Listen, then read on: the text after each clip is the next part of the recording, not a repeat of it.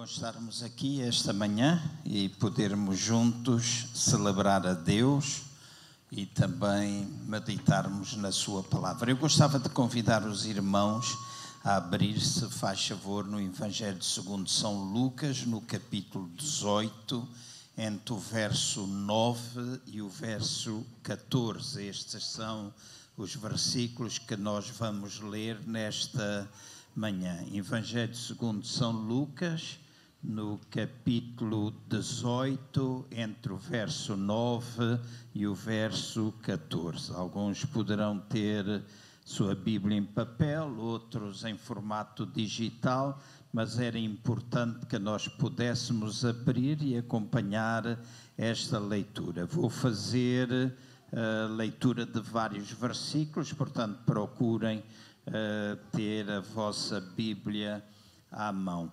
Gostava de vos falar um pouquinho acerca de humildade diante do Senhor.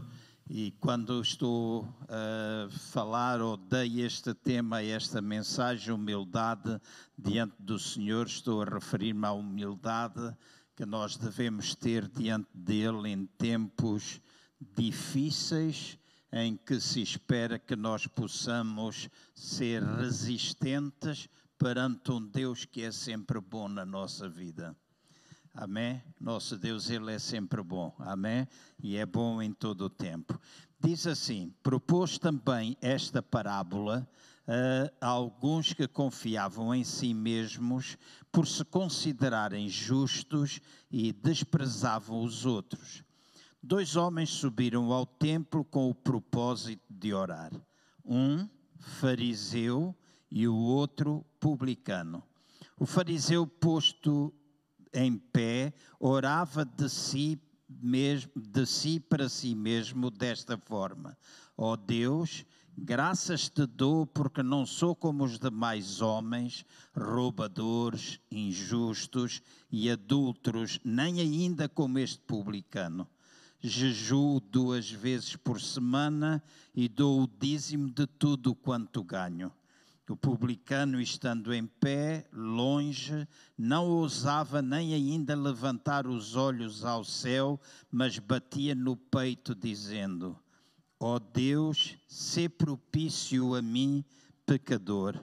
Digo-vos que este desceu justificado para sua casa e não aquele porque todo o que se exalta será humilhado, mas aquele que se humilha será exaltado.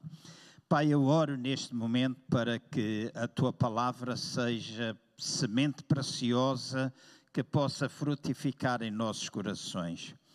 Eu oro para que seja uma semente que produza 30, 100 ou 100% e que todo espírito de distração, todo e qualquer outro pensamento, tudo aquilo que é imaginação vã, raciocínio, tudo aquilo que é contrário de facto àquilo que tu desejas, possa ser removido deste lugar em nome do Senhor Jesus e que a tua palavra ela possa operar em nós juntamente com o trabalho que o teu Espírito Santo quer fazer em nós nesta manhã e está presente aqui não somente no nosso meio, mas em nós para nos ajudar em todas as coisas. Em nome do Senhor Jesus, oro igualmente por todos aqueles que estão em casa, para que a mesma palavra possa frutificar em cada um. Em nome de Jesus, eu oro. Amém. Amém.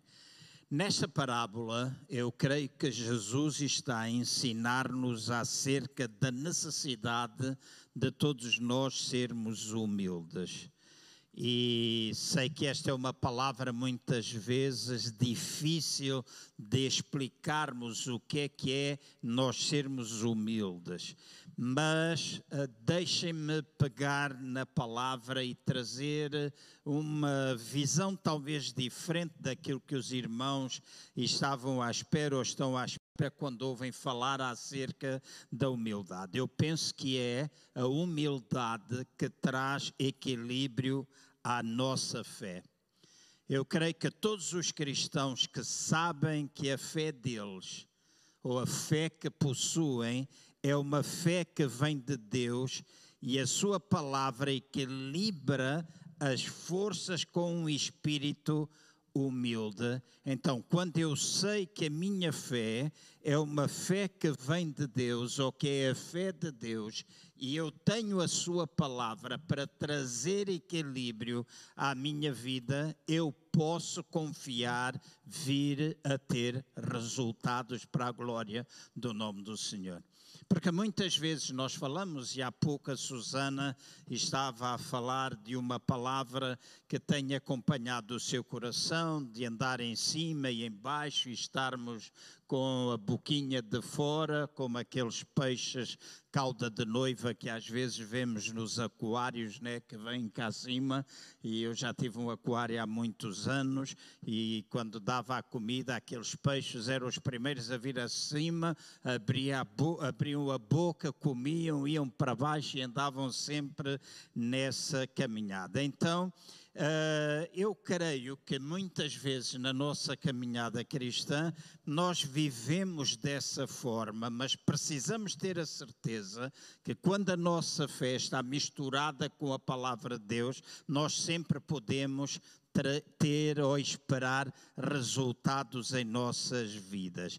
Nós precisamos ou podemos ter toda a fé que nós necessitarmos mas se a nossa atitude for uma atitude que está errada, tal e qual como a atitude deste fariseu que vem mencionado nesta parábola que Jesus contou, onde ele dizia à boca cheia que ele jejuava, que ele dizimava, que ele fazia tudo aquilo que achava ou a religião achava ser necessário para poder resolver todas as questões da sua vida, ele não recebeu nada e não recebeu nada por quê? Porque a sua arrogância estava colocada entre ele e Deus.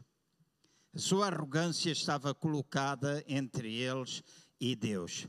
E eu tenho ouvido ao longo da minha caminhada cristã, ao longo, bem, da minha caminhada, porque a caminhada ela é cristã, é natural, é tudo. Nós só temos uma caminhada, mas ao longo dos anos de crentes, eu tenho ouvido muitos cristãos às vezes dizerem: "Ah, mas eu dizimo, eu faço isto, eu sirvo na igreja, eu faço desta e daquela maneira, eu até dou, eu até telefono, mas acabam por não serem por não serem abençoados e por não serem abençoados começam a reclamar e começam a reclamar porque muitas vezes a atitude que eles têm não é a atitude mais correta e essa atitude impede-os de receberem.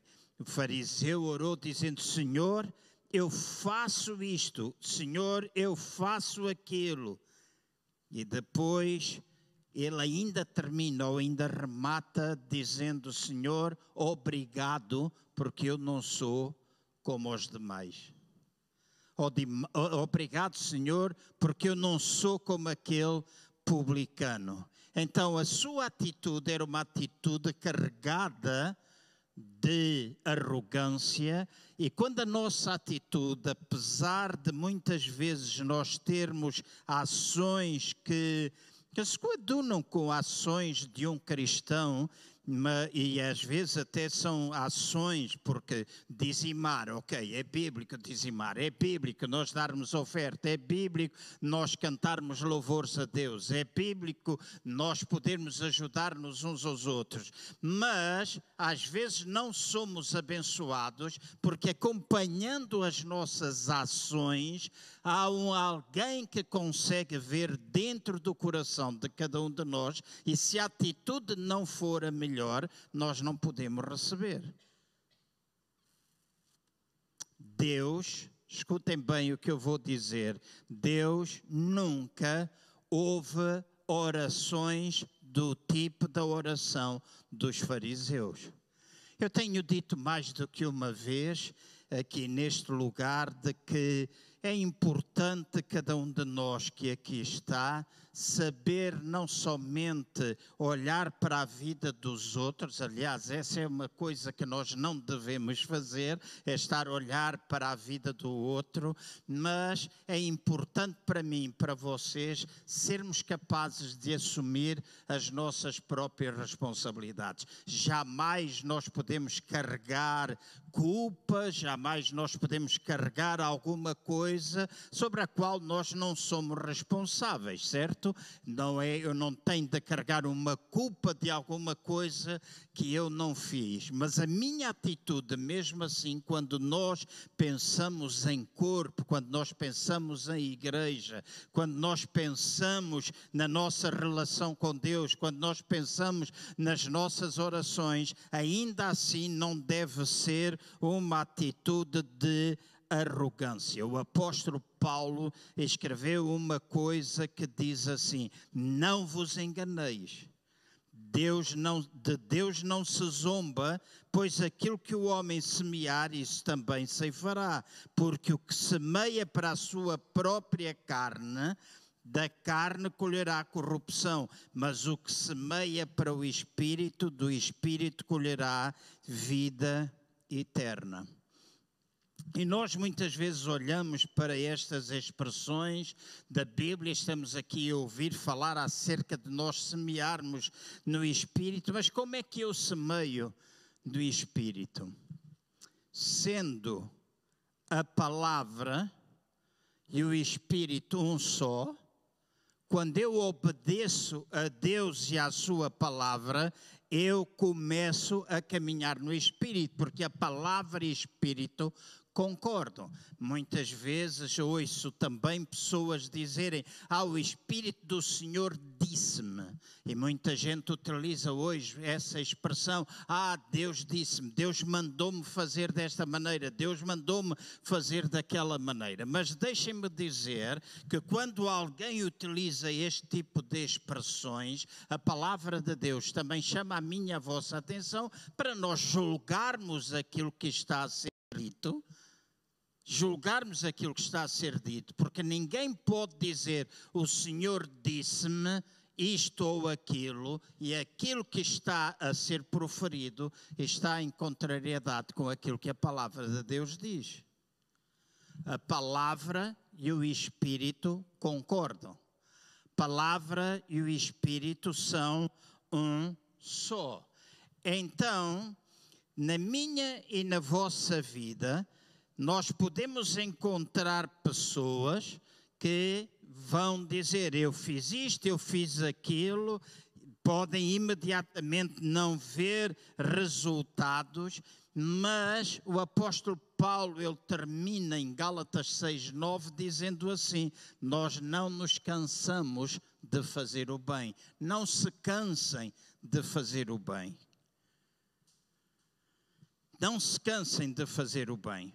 Alguns podem dizer: eu tenho dizimado, eu tenho dado, eu tenho feito isto na igreja, eu tenho feito naquilo, eu ajudo pobres, eu ajudo os meus vizinhos e creio, e a Susana há pouco dizia, todos nós já estivemos numa altura da nossa vida ou num ponto da nossa vida em que estivemos assim. Nem todas as vezes na nossa vida nós estivemos 100% encorajados, nem sempre nós estivemos 100% fortalecidos.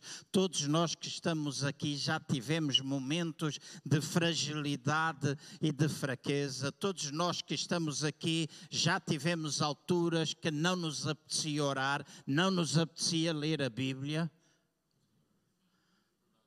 Certo? Todos nós já tivemos, não há ninguém, não há nenhuma exceção no nosso meio. Todos nós já tivemos esses momentos de fragilidade, esses momentos em que de facto é como se a boca estivesse ali ao de cima tentando ganhar oxigênio e se a boca não está lá, a gente até compra uma palhinha para chupar pela palhinha está tudo submerso. Todos nós já tivemos momentos. Mas uma coisa o apóstolo Paulo nos assegura, e o apóstolo Paulo assegura-nos, e está escrito na sua palavra, que no tempo certo nós iremos ceifar, no tempo certo nós iremos colher se nós permanecermos fiéis, se nós continuarmos a fazer aquilo que é certo, nós fazermos apesar dos momentos da maior dificuldade pela qual as nossas vidas estão a passar. Nós estamos envolvidos numa sementeira que é uma sementeira espiritual e que no tempo certo vai trazer uma grande colheita para cada um de nós. Tal como todos sabemos, mesmo quando fazemos exatamente o que Deus quer, muitas vezes ainda podemos ficar desfalecidos e cansados.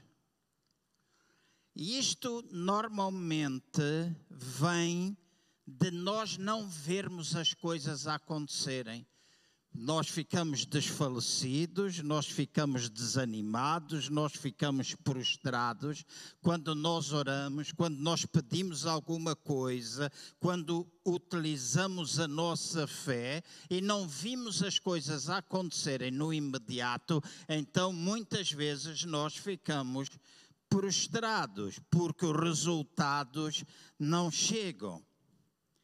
E quando os resultados começam a chegar, então nós ficamos bastante motivados, nós ficamos firmes continuamente andando naquilo que estamos a fazer. Mas escutem bem, quando nós não temos, ou quando nós não vemos resultados, é a altura que eu e vocês mais precisamos andar em fé.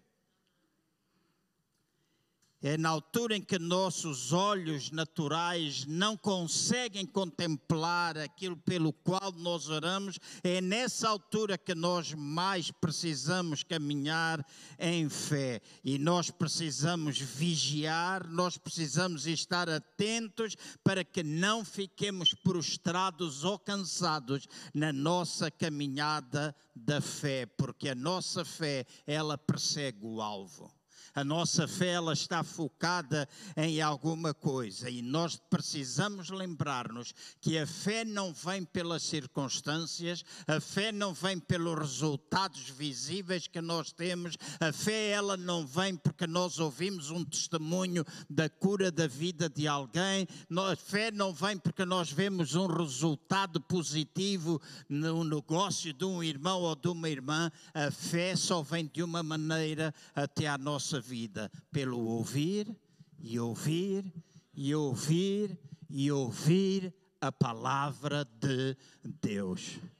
Então, quando nós estamos firmes na palavra de Deus, então nós podemos ter a certeza absoluta que no tempo certo esta mesma palavra vai frutificar. Louvado seja o nome do Senhor. Uma resposta típica de muitas pessoas em tempos difíceis é: oh Deus, eu estou desencorajado, oh Deus, eu estou abatido, oh Deus, eu não tenho, parece que eu não tenho nenhuma chance.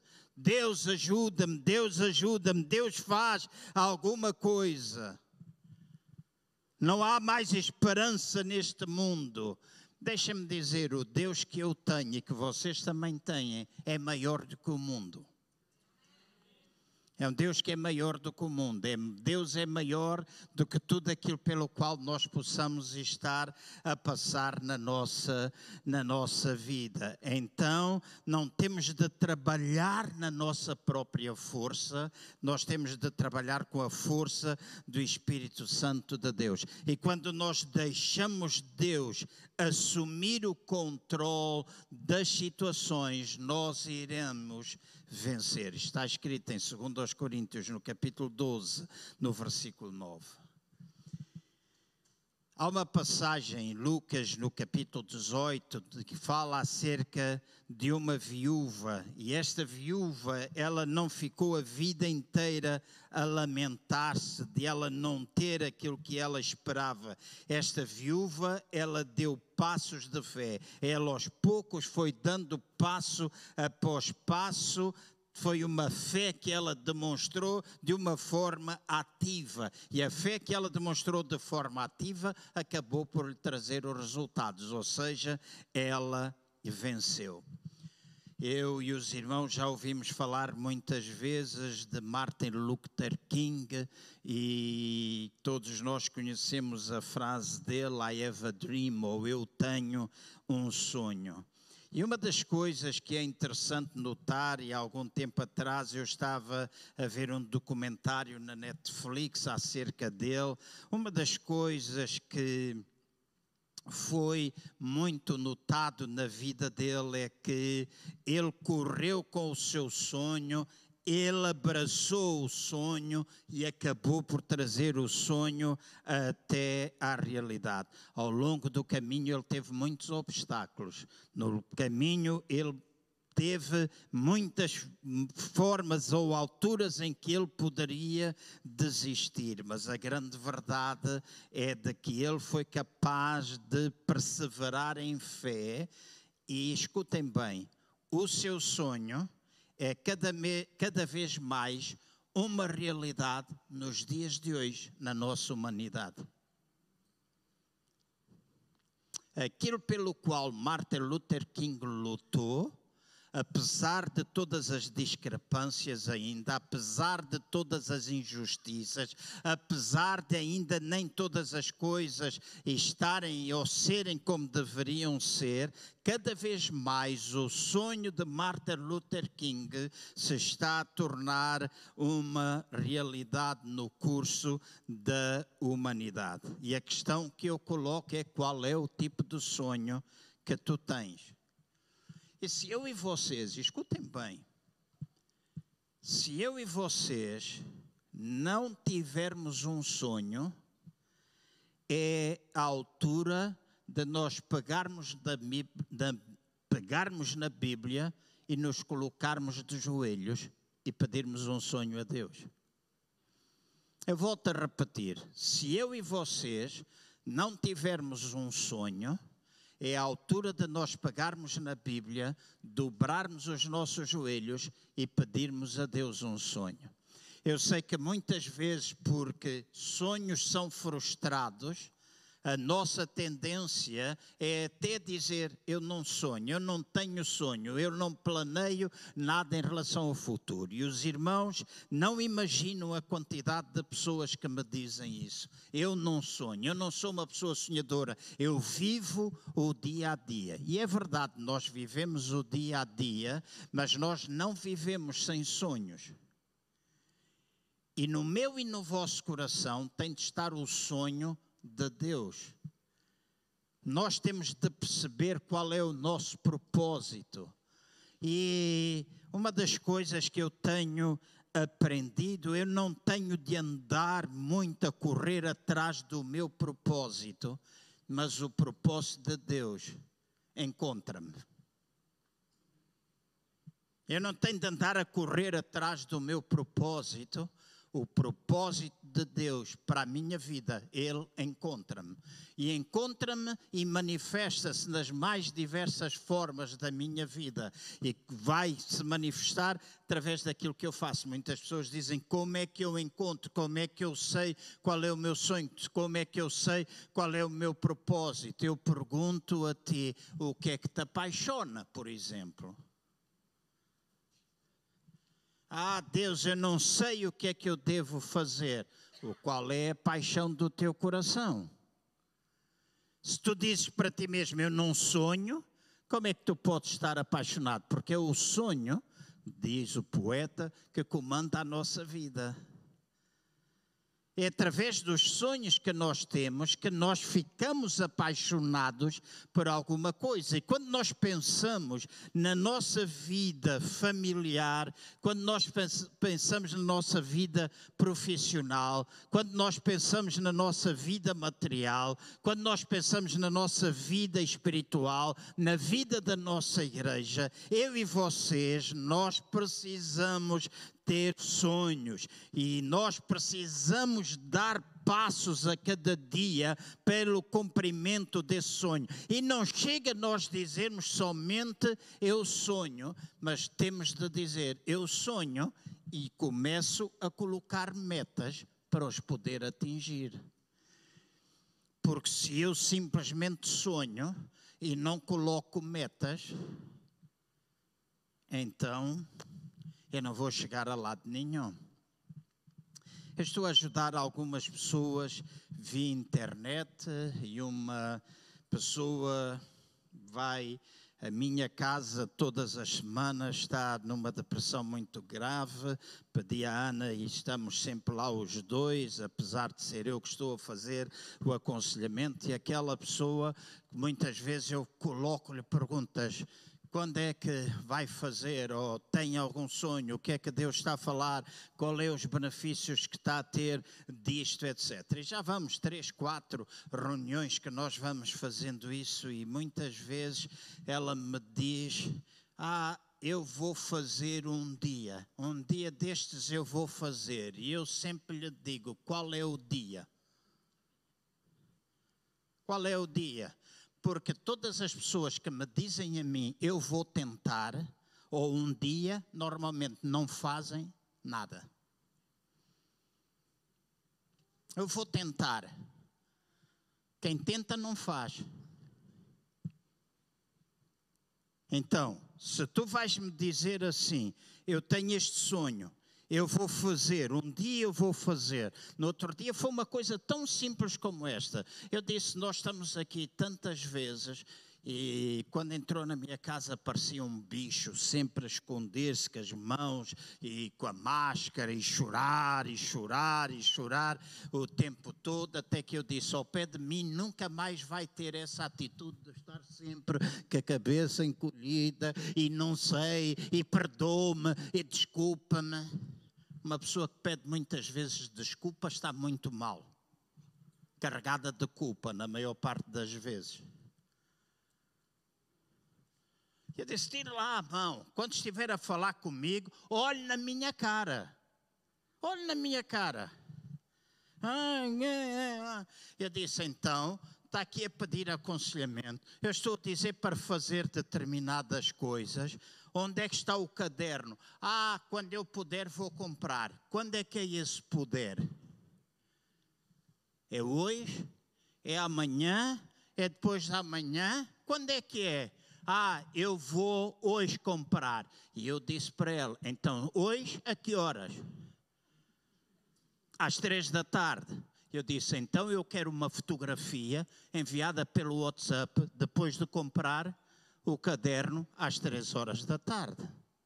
Porque muitas vezes nós que estamos aqui gostamos muito de falar num determinado número de coisas e colocar sonhos na nossa vida, mas nunca trazemos os sonhos para metas palpáveis em que nós precisamos definir em tempo, nós precisamos definir de uma forma específica qual é o nosso sonho, para nós sabermos se o estamos a alcançar ou não estamos, porque os nossos sonhos ou alvos ou metas, elas devem ser medidas.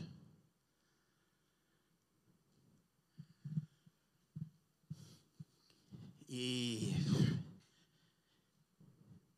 eu estou a pensar e vou dizer. Estou a pensar e vou dizer.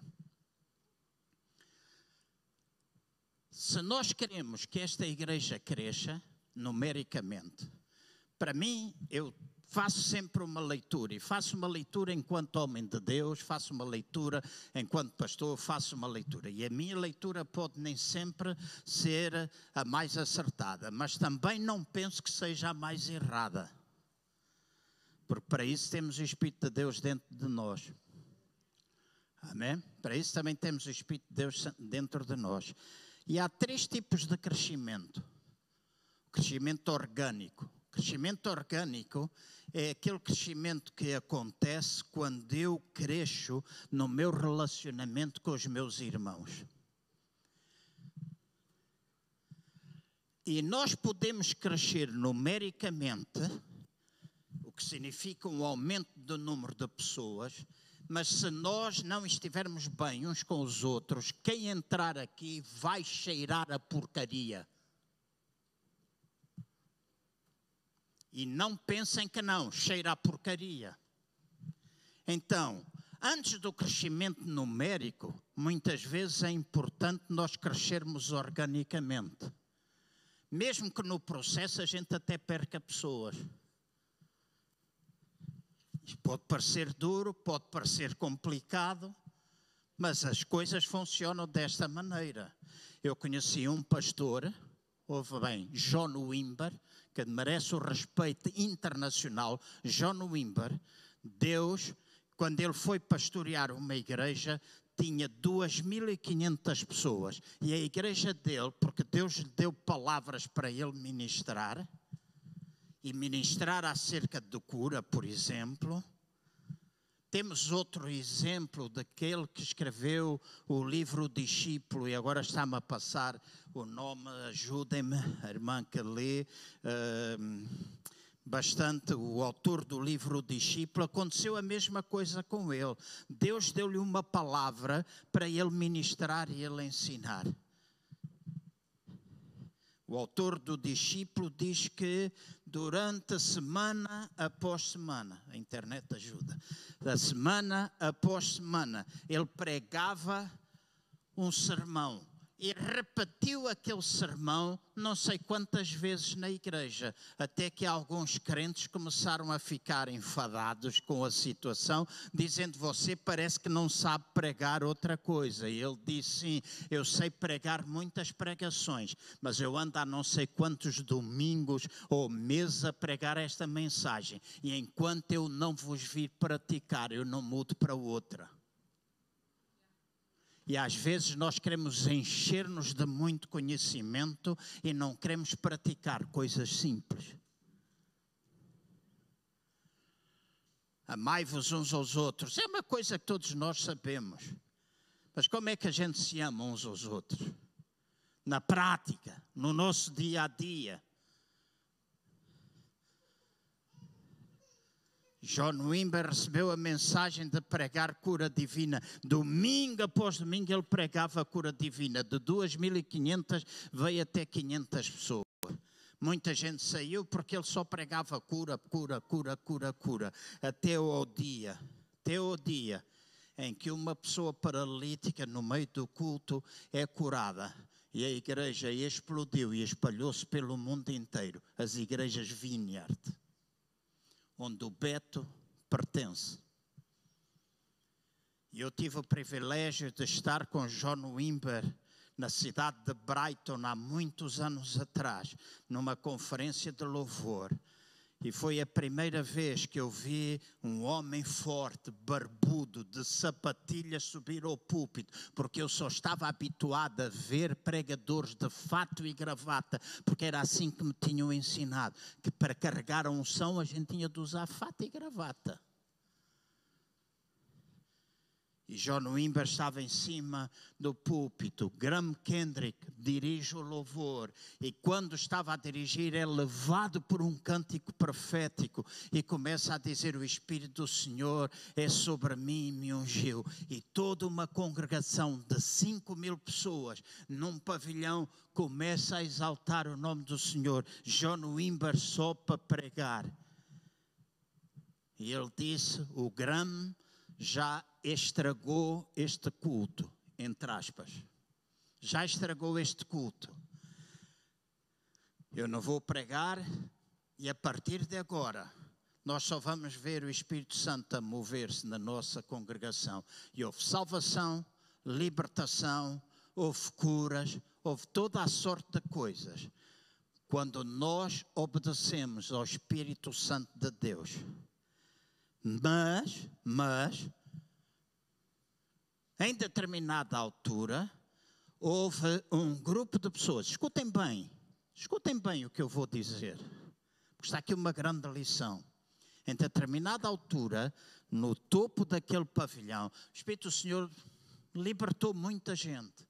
Eu aprendi muito acerca da libertação, aprendi muito acerca de cura divina, aprendi muito acerca de cura da alma no meio de um culto só, onde duas horas e meia os milagres, as coisas foram acontecendo, mas de repente, no topo daquele pavilhão, um grupo de pessoas que estava incomodada com o mover do Espírito Santo levantou-se e foi embora a falar. E de um momento para o outro, todas as coisas morreram.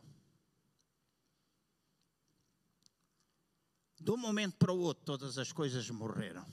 Com isto, estou a querer dizer aos irmãos nós temos sonhos, devemos ter sonhos, nós devemos trazer para a prática, nós precis, mas precisamos, como eu disse, obedecer àquilo que é a palavra. Nós precisamos crescer organicamente, nós precisamos crescer qualitativamente. A nossa relação com Deus. Ou tu só te relacionas quando vens ao culto no domingo?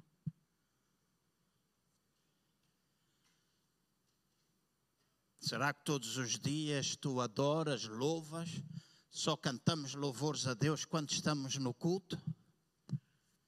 Pode parecer alguma coisa incomodativa para alguns, aqui ou em casa. Mas a verdade é que nós somos chamados para ser adorador sempre. E não é para sermos bons cantores. Porque eu não sei cantar bem, não sou dos mais desafinados, eu ainda consigo afinar, embora às vezes dou assim uns tiros ao lado, mas eu sei o que é adorar a Deus. E adoro da minha forma adoro quando eu tomo banho, adoro quando eu estou sentado na sanita, eu adoro quando eu conduzo o carro, adoro quando estou na cama, adoro, adoro quando acordo às quatro horas e meia da manhã, sem sono, como no dia dois. Fiquei ali deitado a adorar até que eram seis horas, me pus de pé. Eu adoro em qualquer momento com a minha voz. E às vezes eu faço umas vozes e quando eu canto em línguas, a Ana sempre diz: faz voz de homem. Porque eu não sou capaz de adorar. Eu falo, e ela costuma dizer: Isso é voz de mulher. E eu digo: Não, é de africano, que canta tenor. É verdade. Na nossa terra é que se, assim que se canta, né?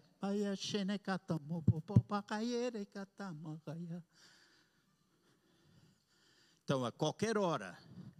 Então, não é importante somente nós estabelecer os alvos, mas é nós trazermos para o nosso dia a dia. Ao termos um bom ambiente entre nós, um ambiente salutar, ao termos uma boa relação com Deus, também é importante nós estabelecermos alvos para que alcancemos pessoas.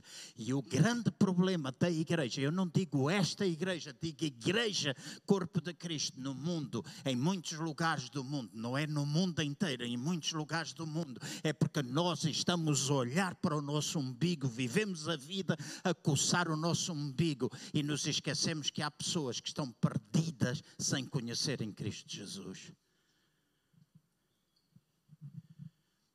E nós vimos para aqui todos confortáveis, pagamos-nos uns com os outros, batemos umas faiscadas, falamos mal das costas. Não estou a dizer que são os irmãos, não é daqui, é de, outros lugares. Aqui não há ninguém a fazer isso. Mas a igreja, na igreja, se fala isso. E não pensem que é nesta. Estou a falar nesta, nas outras, em todo e qualquer lugar há gente assim. Mas é tempo de nós nos humilharmos. O que é que é humilhar?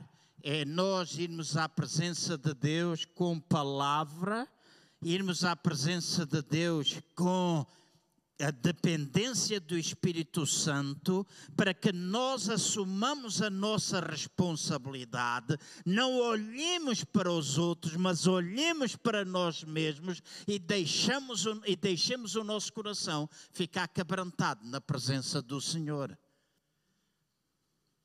E essa é uma das coisas piores, porque às vezes temos aqueles arrogantes que constantemente eles nunca fazem nada de errado nunca fazem nada de errado e graças a Deus não são como os demais. Mas não é possível, não é possível nós recebermos alguma coisa de Deus se não nos humilharmos na Sua presença. Muitas vezes nós dizemos, mas eu estou a orar, eu estou a pedir a Deus, eu estou a buscar. Mas deixem-me pôr as coisas desta forma. Deus não vai responder à oração. Deus não vai responder à oração, a menos que nós creiamos e nós nos ajustemos e nós busquemos a Deus em humildade do coração, não estando tomado na nossa mente por uma série de situações que às vezes querem tomar a nossa mente, mas nós nos possamos humilhar diante dele. Nenhum de nós é perfeito.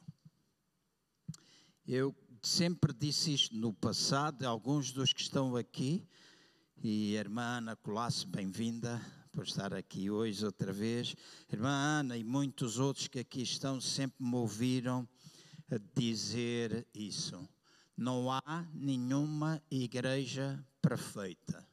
Se alguém procura nesta perfeição, não encontra. E não encontra porque eu estou aqui e porque tu estás cá também. Não há igrejas perfeitas, não há caminhos ou igrejas em que a perfeição ela existe, mas o nosso Deus ele é perfeito. Então vale a pena quando nós oramos, mesmo na nossa imperfeição, vale a pena orar e esperar, porque o tempo de Deus é sempre perfeito. Deus nunca chega atrasado a nenhuma situação da nossa vida e muito menos na vida de uma igreja, porque a igreja é dele, ele é o cabeça. Então nós temos de descansar na nossa vida nós precisamos, ah, mas eu confio na manifestação, eu confio na manifestação, eu confio em Deus eu descanso em Deus, eu estou eu tô podre há quatro ou cinco meses, eu ando para cima e para baixo.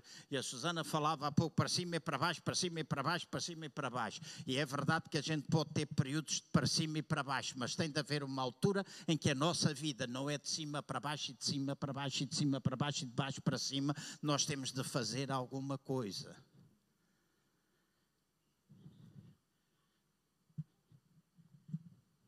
E se no corpo de Cristo há gente deprimida, nunca vi tanta como nos dias de hoje. Se há gente com ansiedade, nunca vi tanta no corpo de Cristo como nos dias de hoje. Eu não estou a falar no mundo, porque o mundo está carregado disso, estou a falar dentro da igreja. Mas nós temos a mania, ah, eu confio, eu confio, eu confio. Deixa-me fazer-te a pergunta.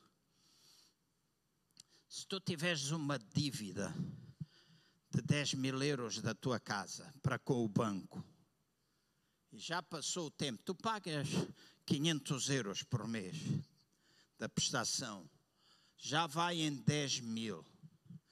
Eles mandam os credores até a tua casa e dizem: Nós vimos aqui para tirar a sua casa Será que tu vais dizer, eu confio em Deus, Deus vai me dar no tempo certo, Deus vai trazer-me, Deus vai dar-me, Deus não sei quê, espere só um bocadinho, não me tire a casa porque não tarda muito, o dinheiro vai estar aqui.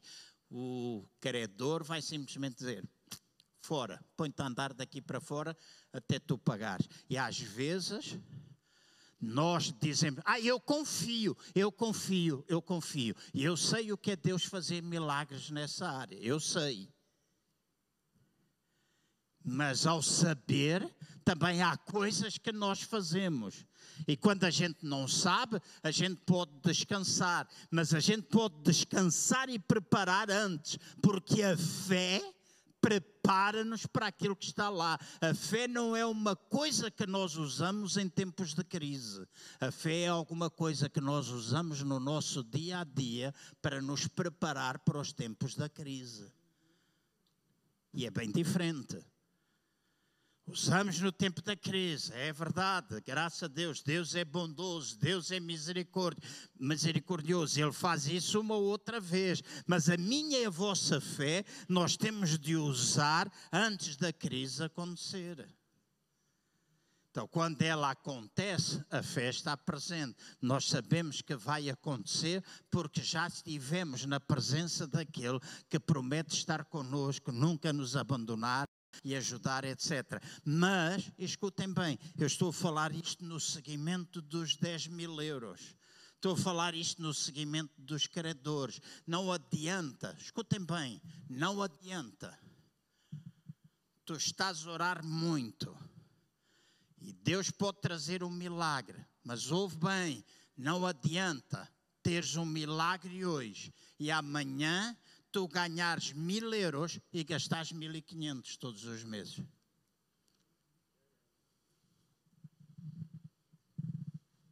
Eu vou repetir porque alguns não me, não me ouviram bem. Não adianta a gente dizer Deus faz um milagre. Às vezes Deus faz, na sua bondade, na sua misericórdia, Deus ajuda-nos. Mas não adianta na minha e na vossa vida, se eu ganhar mil euros por mês e criar um estilo de vida em que eu gasto mil e quinhentos, eu tenho de meter a minha vida em ordem, eu tenho de aprender coisas práticas para que a coisa possa funcionar. E às vezes começa com o orçamento, às vezes começa com uma metodologia, às vezes começa onde é que tu estás a gastar. Eu ouço muita gente dizer: Eu não tenho dinheiro, eu não tenho dinheiro, eu não tenho dinheiro. Mas depois vejo-as a comer em restaurantes caríssimos. Então, se não tem dinheiro, vá comer ao McDonald's e já não é barato. Já não é barato, não é? Eu não vou lá porque não gosto. Prefiro o Burger King, passa publicidade. E ainda os três daquelas da comida fast food, ainda prefiro o Kentucky Fried Chicken. Que é carregado de óleo, né? mas sabe bem. Então, deixem-me dizer, nós não podemos querer edificar a torre sem nos sentarmos primeiro a calcular as despesas na nossa vida para nós sabermos aonde é que as coisas vão acabar. Então, não adianta dizer tenho sonho, eu tenho usa fé, eu confio em Deus, eu peço um milagre a Deus. Sim, esta é, estou simplesmente a pagar uma área da tua vida e da minha vida, a área financeira mas em todas as outras áreas, em todo aquilo que envolve a tua vida. Está tudo relacionado e funciona da mesma maneira. Funciona da mesma maneira. Então, a palavra de Deus, ela jamais nos vai desapontar. A palavra de Deus jamais nos vai desapontar, mas isso não significa que quando nós oramos vamos ver todas as coisas no imediato. E também não significa que quando há um atraso aparente de Deus, Deus esteja a dizer não. Às vezes ele simplesmente está a criar uma situação em que eu e tu nos humilhamos e pedimos a Deus e buscamos a Sua palavra, quebramos o nosso coração diante dele. Parece que é não, porque está a demorar, mas não é não. E há muitas vezes que as pessoas dizem: Ah, Deus responde com. Deus às vezes diz sim ou não, e às vezes diz talvez. Deus é ou é sim ou é não. e que muitas vezes dizem: Ah, Deus não, nem sempre responde à oração. Sim, Deus responde sempre à oração. Estou-te a dizer que é que às vezes Ele diz não e tu não gostas. Nem tu nem eu. Nós não gostamos de ouvir não. Mas essas pessoas que andam para aí a dizer, ah, Deus nem sempre responde, oh, Deus está. Não, Deus responde sempre. Deus responde sempre às nossas orações. Às vezes Ele tem os momentos de silêncio. E o silêncio não é para te dizer, não, tu não vais receber. Às vezes o silêncio dele é simplesmente para que tu te chegues mais próximo dele e que sintonizes coloques sintonia entre o teu coração e o coração dele, de maneira que tu possas vir a receber. Mas o nosso Deus, ele sempre ouve a nossa oração. E eu não gosto muito, já o fiz e às vezes evito, mas utilizo algumas vezes exemplos pessoais, porque eu creio que é o meu exemplo pessoal e o teu exemplo pessoal que pode ajudar a vida de muitas outras pessoas. Quando nós pegamos na palavra, pusemos em prática na nossa vida e alcançamos. Eu sou pastor há 44 anos.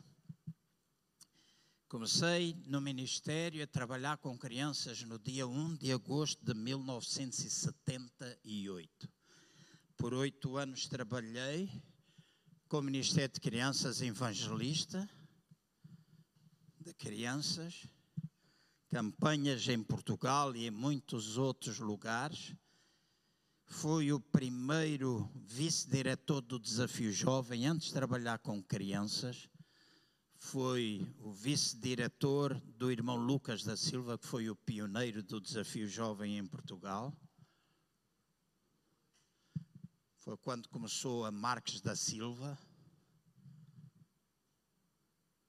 Eu, com o irmão Adriano e algumas outras pessoas, Luís Filipe Belhas, íamos para o parque da Gulbenkian cantar e evangelizar, porque lá juntavam-se muitos jovens para dar uns charrositos e a gente ia para lá e levávamos viola. Eu não sabia tocar bem, mas também para tocar a Joan Baez não era preciso. John Baez, não sei, alguns são capazes de conhecer, é aquela mesmo bem, bem, bem antiga que cantava Kumbaya, my Lord. Kumbaya, e ali estávamos nós, Kumbaya, mais Lord, e começava a juntar-se gente, e os primeiros convertidos da toxicodependência aconteceram ali, levados para o centro no dia 11 de maio de 1986, eu assumi o pastorado na minha vida. mas pastorado da Assembleia de Deus Pentecostal de Moscavide. Dia 11 de maio de 1986, depois pastor uh, Barradas, ter tido acidente, a esposa ter ficado paraplégico, uma história muito grande. E lembro-me que no primeiro, na primeira reunião de ministério que nós tivemos, eu fui desafiado. Eu era novato, tinha 30 anos. Ainda sou, obrigado. Era novato, com 30 anos. E eu vi, sentei-me, e todos aqueles que me convidaram para ser o pastor naquele culto demitiram-se. E havia lá alguns que me apetecia vê-los andar. Tem de, ser, tem de falar a sério. Mas eu não fui escolhido pela igreja apesar de ter sido irmãos da igreja que pediram para eu ficar, eu fui escolhido pelo Espírito Santo de Deus, porque antes de acontecer o que quer que seja, numa reunião de oração onde estávamos seis ou sete homens de Deus, que nos juntávamos às escondidas, porque se soubessem que eu, pastor da Assembleia de Deus, estava-me a juntar com pastores de outras igrejas, cortavam-me o pescoço. Então a gente juntava-se às escondidas em casa do pastor Jim Reimer para orar. E no dia 5 de dezembro de 1985, Deus disse-me: Tu vais ficar o pastor da igreja. E naquela altura, muita história, não vou contar tudo porque não, não adianta. E 11 de maio assumo pastorado, eles demitem-se. E eu disse: pá, Deus é bom. Mas de repente eu ouvi uma voz dizer-me: Cuidado, esta é uma armadilha. E o Espírito Santo de Deus fala conosco. O Espírito Santo de Deus fala conosco. Era miúdo ainda. Mas eu temia a Deus, eu amava Deus. Minha vida era virar este mundo de patas para o ar. Quando a gente tem 30 anos, revoluciona o mundo inteiro.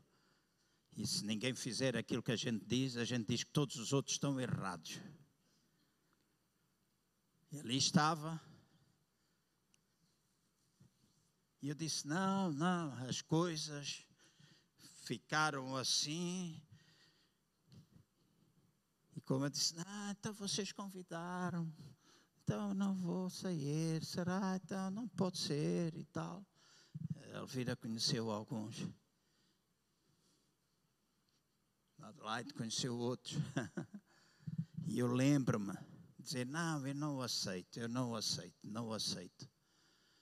E imediatamente uma pessoa me disse: Então, quando nós entramos aqui dentro desta reunião, nós deixamos os galões lá fora, você deixa os galões lá fora, e aqui é igual a, a um de nós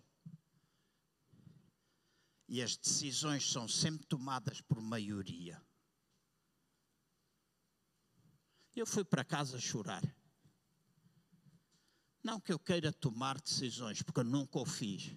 Há pessoas que pensam que sim, mas eu nunca fiz. Uma das coisas que faz parte do meu temperamento e da minha maneira de ser é ouvir conselhos e peço conselhos àquelas pessoas a quem eu reconheço autoridade na minha vida, não é pela amizade. Eu recorro muitas vezes, esta madrugada, mandei uma mensagem para o Eric Lavender a dizer: segunda-feira ou terça eu vou ligar para ti. E ligo muitas vezes para o Ted e eu não falo com o Ted por ele ser meu amigo.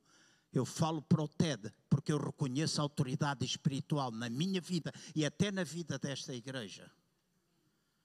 Então, isto não funciona pelas amizades. Funciona por autoridade, por princípios que são princípios bíblicos. E então, naquela altura,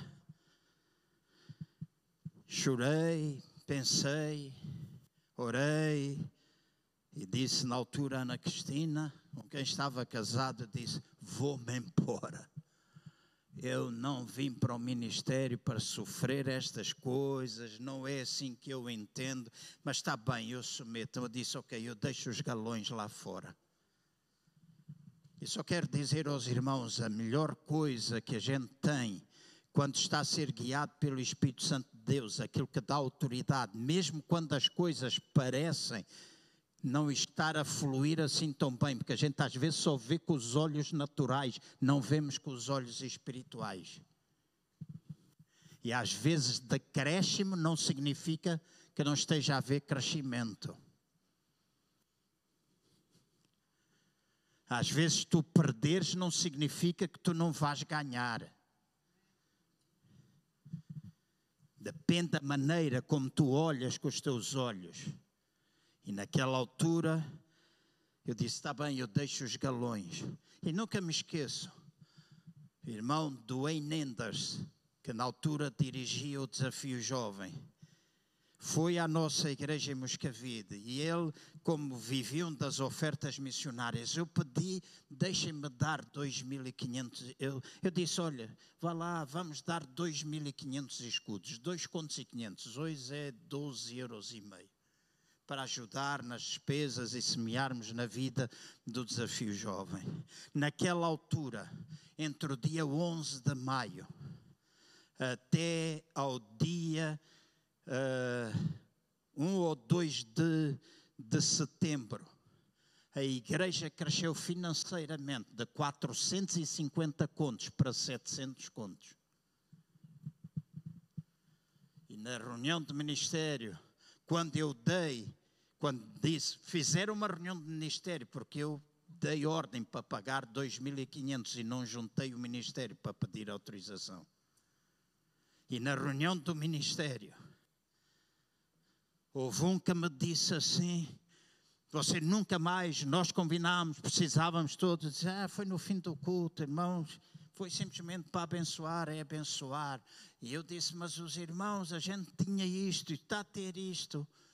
E um sábio da carnalidade me disse assim: havia pessoas que não gostavam do pastor Barradas, que andavam a reter os dízimos. Agora está você e eles estão a dar dízimos, é por isso que a igreja cresceu financeiramente. Oh, meu Deus. Portanto, a partir de agora, não. E você vai ver que não. Em outubro, estávamos nos 400 contos outra vez. E fizeram homens valentes, gente boa, uma reunião de ministério, olharam na minha cara e me disseram assim: Está a ver como a gente tinha razão? Está a ver como a gente tinha razão? E este miúdo, que normalmente cala-se, que normalmente não falava, que normalmente engolia em seco, que normalmente assedia e que viveu a vida dele quase toda a fazer isso, até há bem pouco tempo atrás, sente um impulso do Espírito Santo de Deus a dizer: Ei, está na hora de tu os desafiares. E este puto, sentado na secretária, foi capaz de olhar aqueles homens maduros, todos com a idade de serem meu pai, e dizer nos olhos deles assim: Nós já fizemos um mês à vossa maneira. Por favor, deixem-me fazer um mês à minha maneira, que eu acredito que é maneira bíblica. Eles olharam uns para os outros, todos idade de ser meus pais, ou mais, alguns até quase meus avós Olharam uns para os outros e disseram: Este puto está a desafiar. E disseram: Vamos fazer. E quando eu disse isso, sai da minha boca, sai da minha boca isto. E para que vocês saibam que Deus não depende de dízimos retidos, que Deus não depende do aumento, porque todo, 300 contos de aumento, é porque a igreja tinha na altura já crescido em 20 e tal pessoas. Eu disse para que vocês saibam que Deus não depende dessas coisas, nem na nossa carnalidade, nem na nossa forma natural. O nosso Deus, Ele é Deus, Ele é Deus do sobrenatural e sai da boca, no mês que vem a gente vai ter 800 contos. Saiu. E eu fui para casa, passei muitas noites em oração, os meus joelhos tocaram castanholas muitas vezes, desesperado, a pensar: isso não acontece. Mas é nestas alturas da nossa vida que, quando nós estamos desesperados, quando nós estamos na luta, quando nós estamos a enfrentar tempos difíceis, que Deus levanta homens e mulheres para chegarem ao nosso lado, para nos encorajar e nos fazer abrir. E eu dou graças a Deus, porque nesta altura eu conheci o Eric Lavender. E falei com ele, disse: Eu estou amedrontado. E ele disse: Não te assustes, Deus vai cumprir. E o tesoureiro da igreja, no início do mês de novembro, não tinham vindo ainda os subsídios de Natal, porque senão a desculpa do subsídio viria também. O tesoureiro chegou junto de mim e disse-me: Pastor, sabe quanto dinheiro? Aquele sorriso amarelo que a gente conhece tão bem, sabe quanto dinheiro entrou? Eu disse, não, mas eu espero que tenha entrado 800 contos. E ele olhou para mim e disse: entraram 904 contos. Eu nunca me esqueci destes números. Estão gravados aqui até a eternidade. São as lições da nossa vida. São os momentos em que a gente se lembra que Deus vem em nosso socorro. E há um coro muito antigo que diz: conta as bênçãos, conta quantas são recebidas da divina mão. E às vezes nós nos esquecemos da maneira como Deus lidou com todas as situações na nossa vida no passado. E quando ele diz 904, ouça a mesma voz a dizer que era armadilha, a dizer agora é a tua oportunidade. E eu disse tudo para o gabinete era dia de reunião, tudo no gabinete. E durante, diante daqueles homens, eu perguntei qual é a maneira que vocês querem usar a partir de hoje.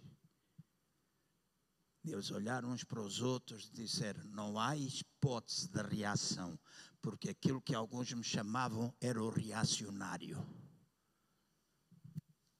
Não há hipótese de reação em janeiro de 1987, fizemos a nossa primeira conferência missionária.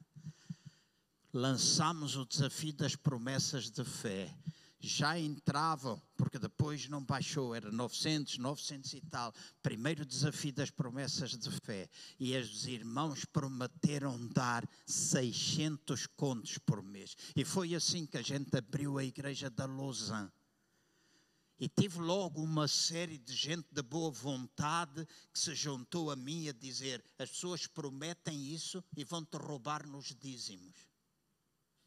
Estou a dizer que te vão dar nas missões, então as ofertas vão diminuir, os dízimos vão diminuir. Eu disse: mas porquê?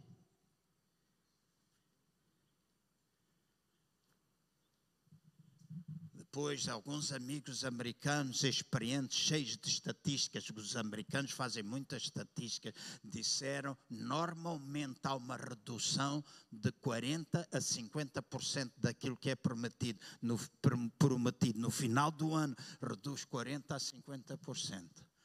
Nós, no final do ano, reduzimos 4%.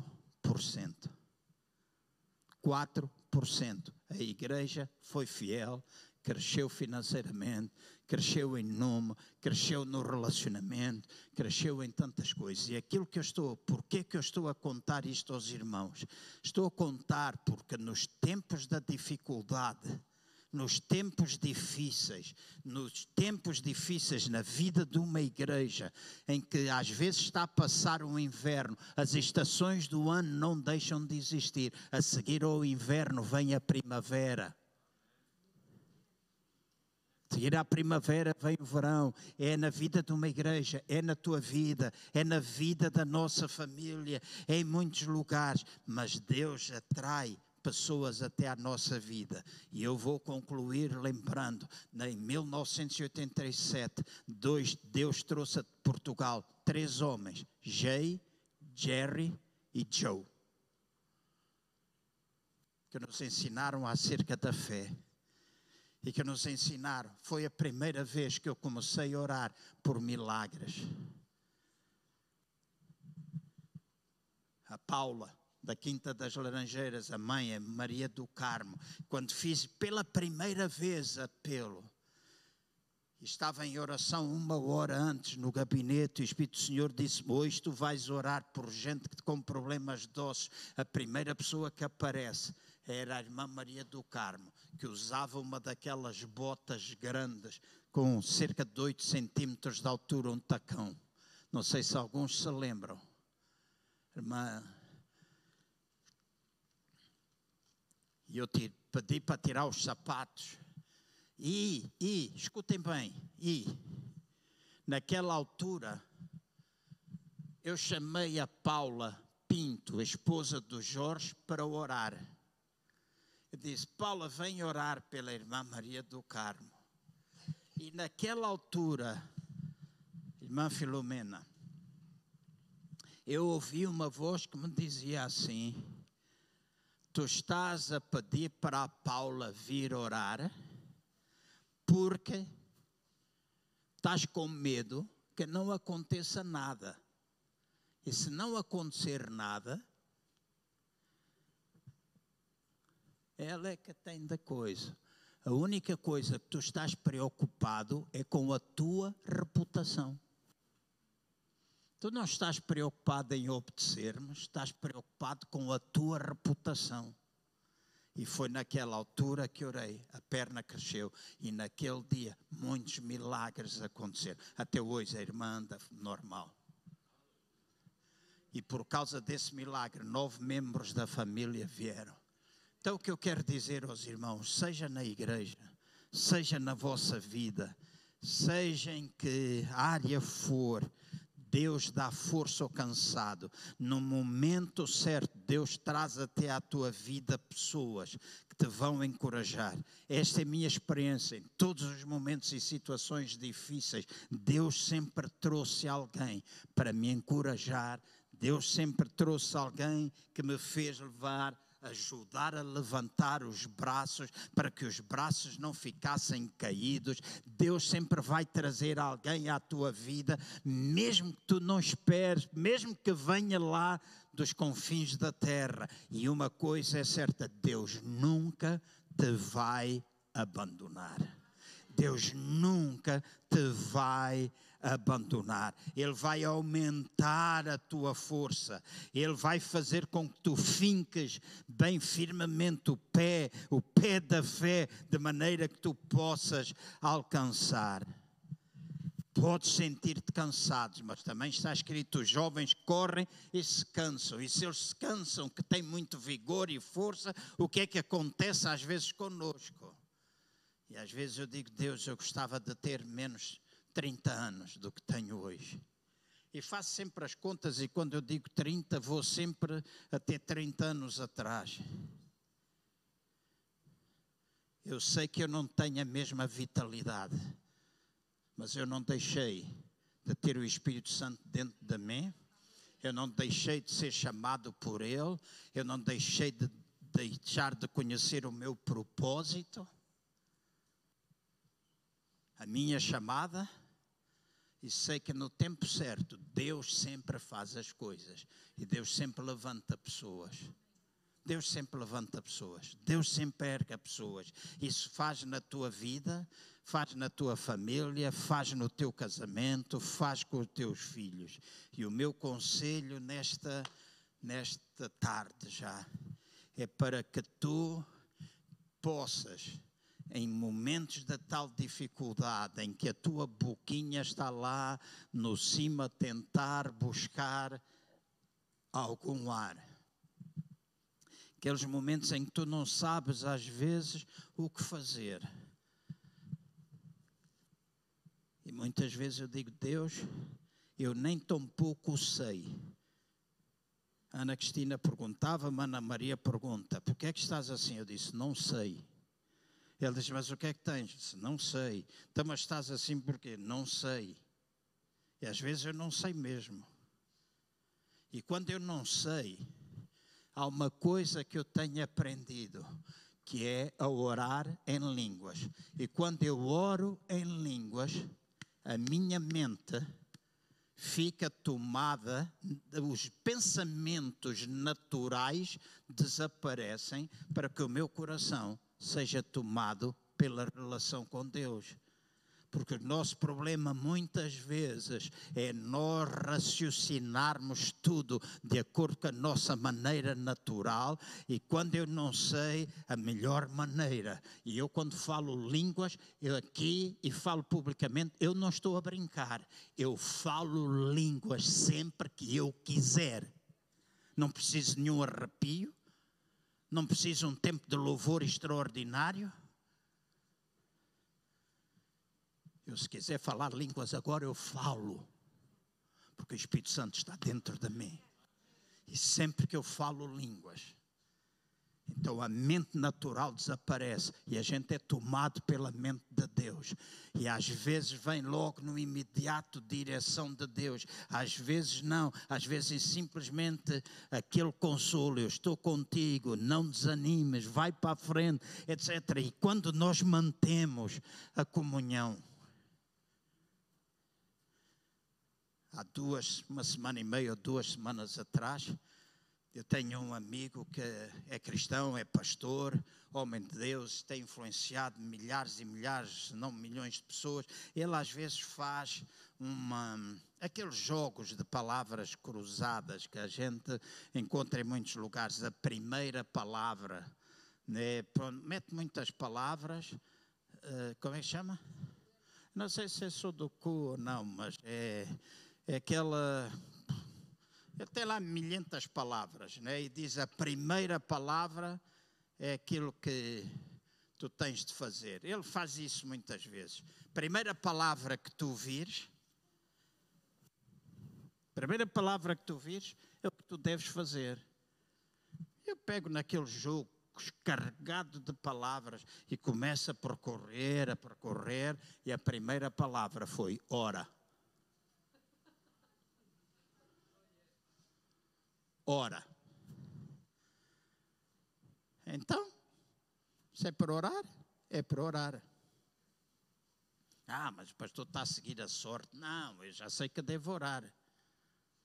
Mas há alturas que a gente deve orar com mais especificidade e que a gente deve buscar a Deus com toda a humildade de coração e pedir a Deus a sua graça, o seu favor, a sua direção em todas as coisas. Há alturas em que é preciso isso. Então vamos ficar de pé, faz favor.